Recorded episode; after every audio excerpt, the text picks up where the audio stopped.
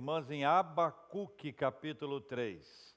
Com certeza você sabe onde é que fica e sabe que Abacuque é vizinho de Sofonias. Eu sei que ajudei bastante agora aqueles que estavam na dúvida: meu Deus, onde está mesmo Abacuque? Ele está aqui, ele é vizinho de Sofonias e você vai encontrá-lo de maneira tranquila e fácil dentro dessa abertura da nossa série sobre alegria, nesse mês de fevereiro, onde para muita gente a alegria é algo que passa, é algo muito superficial, e a gente se depara com a realidade da bênção de Deus ao descobrir que a alegria está na palavra do Senhor e que aqueles que seguem a Deus, seguem a Sua palavra, podem ser verdadeira e sincera e profundamente alegres. Louvado seja o nome do nosso Deus. Abacuque capítulo 3, versículos 17 a 19. Peço a você que leia comigo, por gentileza, dando boa noite àqueles que nos acompanham pela internet. Que bom que você está aqui, você é muito bem-vindo, é muito bem-vindo aqui entre nós. Melhor ainda se você estivesse aqui ao vivo conosco. Eu quero fazer a vocês um convite, esteja com a gente aqui ao vivo na Avenida das Américas 10.300, é a nova casa da Igreja Presbiteriana das Américas. Abacuque 3, 17 a 19. Ainda que a figueira não floresça, nem nem haja fruto na vide. O produto da oliveira minta e os campos não produzam mantimento, as ovelhas sejam arrebatadas do aprisco e nos currais não haja gado. Todavia eu. Vamos ler de novo? Todavia eu me alegro no Senhor, exulto no Deus da minha salvação. O Senhor Deus é a minha fortaleza e faz os meus pés como os da corça e me faz andar altaneiramente. É o que diz a Bíblia, é a palavra de Deus para nós. O texto começa com o uso do ainda que. Toda a descrição anterior fala de coisas difíceis e complicadas que o povo de Deus iria enfrentar. E eu quero dizer para os irmãos que esse texto não trata de uma conjectura lançada pelo profeta. Esse texto não fala de uma ameaça ou daquilo que os mais antigos chamam de praga. Os mais antigos dizem que praga não pega, a não ser que seja praga de mãe. Dizem que praga de mãe pega. Mãe diz não vai porque vai dar errado, pessoa vai e dá errado. Mãe diz não leva isso, filho leva isso e perde. Mas esse texto não trata sobre praga, não é também uma espécie de confissão negativa, ou seja, o oposto da confissão positiva. Esse texto não é um texto desenvolvido sob a autoria de alguém pessimista. É alguém que está tratando de uma realidade. E essa realidade é uma realidade iminente, um problema grave que vai acontecer. São coisas terríveis, terríveis, que são anunciadas antes e em seguida, de fato, elas acontecerão.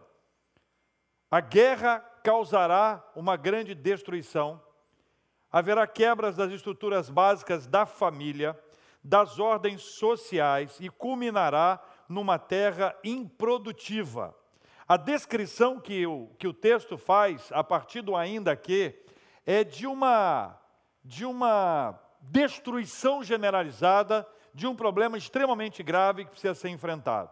Por isso que o texto fala sobre, a partir do versículo 17, logo em seguida, ainda que, há uma série de circunstâncias complexas e difíceis. Por exemplo, quando você lê aí, ainda que a figueira não floresça, nem haja fruto na vide, o produto da oliveira minta, os campos não produzam mantimento, as ovelhas sejam arrebatadas do aprisco e nos currais não haja gado. Ou seja, toda essa descrição que aqui é apresentada, ela não se trata de uma conjectura, não é uma ameaça, não é uma praga, não é uma confissão negativa, tampouco é pessimismo. O que o texto descreve é uma realidade. O professor Palmer Robertson faz uma distinção aqui de dois itens interessantes. Ele chama o primeiro item de itens opcionais. Para ele, opcionais aqui são figueira, videira e oliveira. São produtos excelentes, mas não são essenciais. São produtos opcionais. Fala de figueira, de videira e de oliveira. Mas a segunda parte para ele é chamada de itens essenciais, que vem aqui no texto como pão, como leite e como carne.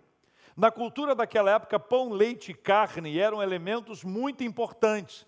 A gente observa em alguns textos bíblicos em que pão e carne são levados, por exemplo, a Elias ou o próprio Eliseu. Ambos têm experiências relacionadas com pão e carne, o que é algo para nós também aqui no Brasil extremamente saboroso. Mas essa perspectiva, que não é uma ameaça, mas é uma constatação, ela é apresentada diante do povo de Deus que ela está, a fala profética é de que essas coisas vão acontecer. Qual é a, a conclusão disso? Olha, nós vamos perder aquilo que nós temos como opcional, mas nós amamos muito, e aqui se trata de figueira, videira e oliveira, e nós também vamos perder aquilo que para nós é essencial, por exemplo, pão, leite e carne. Qual é o resultado quando alguém escuta uma palavra como essa? Qual é a consequência de uma fala assim para o coração da gente, por exemplo?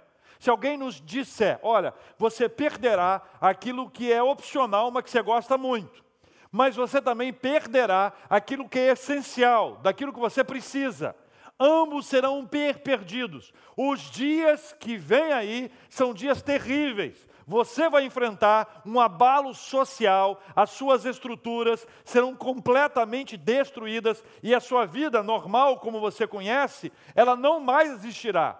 Qual é a reação? Que impacto isso gera para nós? Tristeza ou alegria? Hum? Esse texto tem no versículo 18 uma virada importante. Todavia, todavia, eu gosto muito de conjunção adversativa. Acho que elas dão ao texto, a qualquer texto, algo muito especial. A construção de um texto é de uma riqueza impressionante.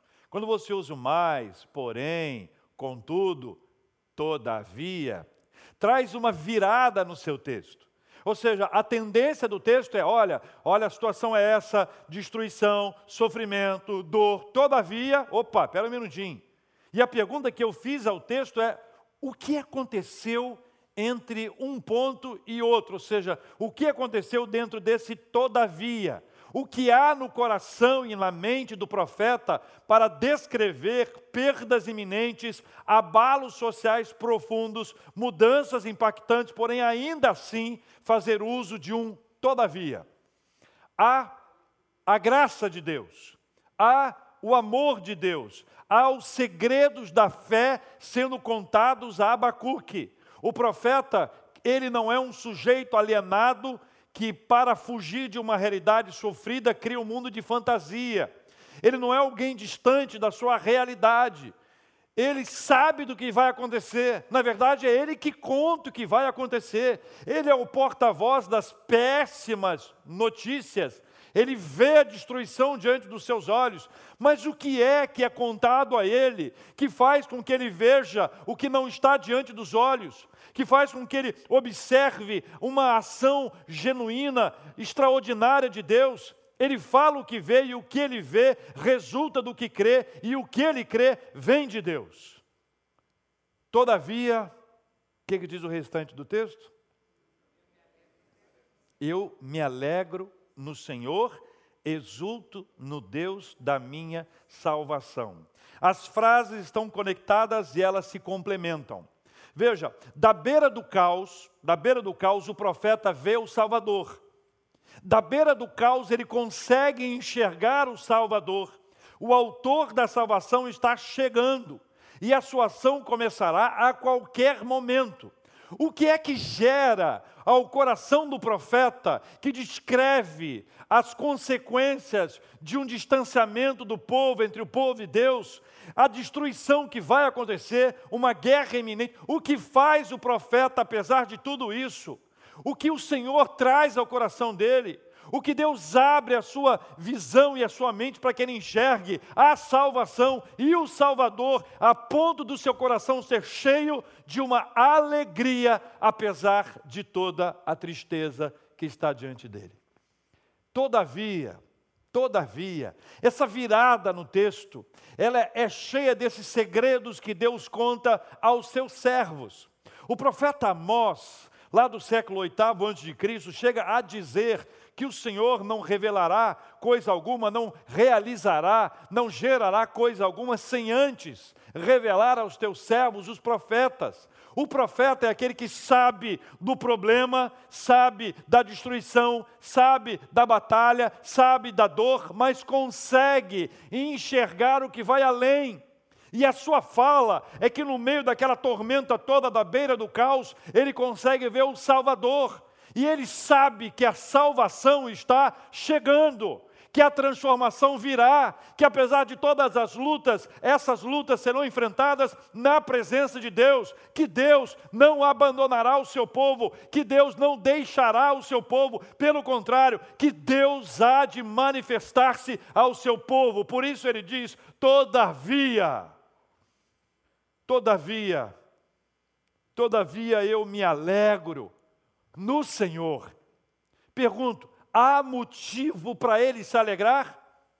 Humanamente, fisicamente, diante dos seus olhos, expectativa humana. Não há expectativa humana, a expectativa que há nele é espiritual. O que o Senhor coloca no coração dele é esperança. Ele se alegra em quem? No Senhor. Irmãos, é completamente diferente quando eu me alegro no Senhor do que quando eu me alegro na circunstância. Quando eu me aproveito de um instante e aquele instante me alegra, mas quando aquele instante acaba, a alegria se vai. A alegria no Senhor é uma alegria que no meio do caos eu consigo perceber a presença do Salvador, é o Salvador, é a salvação, a caminho que vai gerar no coração do profeta a alegria. Por isso ele diz: Eu me alegro no Senhor, exulto no Deus da minha salvação. A despeito de todos os problemas reais e concretos já vistos, o que a presença do Salvador gera ao profeta é a alegria. Essa alegria, meus irmãos, tem bases importantes para nós. Bases importantíssimas para nós que o texto nos traz. O versículo 19 começa com a seguinte fala: O Senhor Deus é a minha fortaleza. Duas coisas fundamentais para o nosso entendimento. Primeiro, o Senhor, o Senhor. A presença, a presença do Senhor gera aos seus servos grande alegria. O Senhor. E essa definição é importante porque o profeta não é o Senhor. O profeta não tem os olhos do Senhor. O profeta é a boca de Deus, mas ele é servo. O profeta não fala daquilo que ele quer falar, o profeta fala aquilo que Deus ordena. O profeta Isaías, um dos profetas mais conhecidos da Bíblia, ele tem uma experiência curiosa num texto lá de, do rei Ezequias. Muita gente conhece o texto do rei Ezequias, quando o rei Ezequias está à beira da morte com uma doença grave. O profeta Isaías é levantado por Deus para ir procurar o rei. Ele procura o rei e diz: Rei, Olha, os seus dias estão contados, você vai morrer. O profeta Isaías sai. Enquanto ele ainda estava no pátio, enquanto ele ainda estava na área, ele, Deus dá a ele uma outra palavra. Volta lá e diga que eu ouvi a oração dele que ele sobreviverá por mais um tempo. O profeta é aquele que, ao chegar para dar uma notícia ruim para o rei, ele corre o risco de ser morto. E quando ele volta para dizer que a primeira a primeira informação não seria concretizada, mais uma vez ele corre esse risco. O profeta não fala aquilo que ele quer, ele fala aquilo que Deus manda. Jeremias reclama com o Senhor. O profeta Jeremias chega a dizer para Deus: Senhor, pera um minutinho, eu só dou notícia ruim. Os outros profetas se levantam para falar coisas horrorosas. E à medida que isso acontece, à medida que isso se realiza, o que se dá, o que se passa diante dos olhos do profeta de Deus é entender que a fala de Deus é a fala que Deus tem que trazer para as pessoas, e não aquilo que ele quer falar. A palavra que o Senhor traz para o profeta nessa altura da sua vida é a palavra de alegria. Mas ela não era uma palavra compreensível. Não era uma palavra que estava diante deles, eles precisavam de alguma base para isso. E o profeta diz: o Senhor Deus é a minha fortaleza e faz os meus pés como os da corça. Duas palavras importantes: o Senhor. A segunda palavra, o Salvador. Quem salva o seu povo é o Salvador. O Salvador é quem nos salva. O Salvador é quem nos socorre, o Salvador é quem se aproxima de nós, o Salvador é aquele que escuta a nossa prece mais íntima. O Salvador é aquele que consegue ouvir o nosso choro no cantinho da nossa casa. O Salvador é quem vai ao nosso quarto no hospital. O Salvador é quem nos socorre quando estamos diante de um exame. O Salvador é quem nos socorre durante uma viagem. O Salvador é quem nos salva. O profeta tem essa convicção de todo esse caos, de todos esses problemas que eu estou enfrentando. Eu tenho um Senhor e Ele é o Senhor. E eu tenho o Salvador, que é o autor da minha salvação. Ele produzirá o livramento, e aqui a salvação se refere a tanto o campo espiritual quanto material. A terceira e última palavra é a palavra o forte.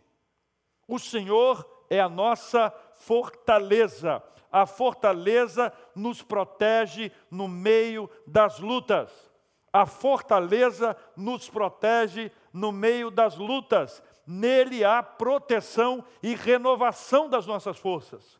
O profeta, ele se sente seguro, incansável, cheio de energia. Ele chega a dizer que ele está cheio de energia como as corças, podendo subir às alturas da vitória, apesar dos seus muitos reveses. Quando ele se depara com o Senhor, com o Salvador e com o forte, ele sente a presença de Deus, e a presença de Deus é que enche o coração dele de alegria. A nossa alegria não depende de tudo estar bem com a gente. A nossa alegria não depende de haver paz e tranquilidade. A nossa alegria não depende da nossa vida estar funcionando muito bem. A nossa alegria depende do Senhor. O Senhor que é o Salvador. O Senhor que é o Salvador é que é o forte. Foi isso que incendiou o coração de Abacuque de alegria.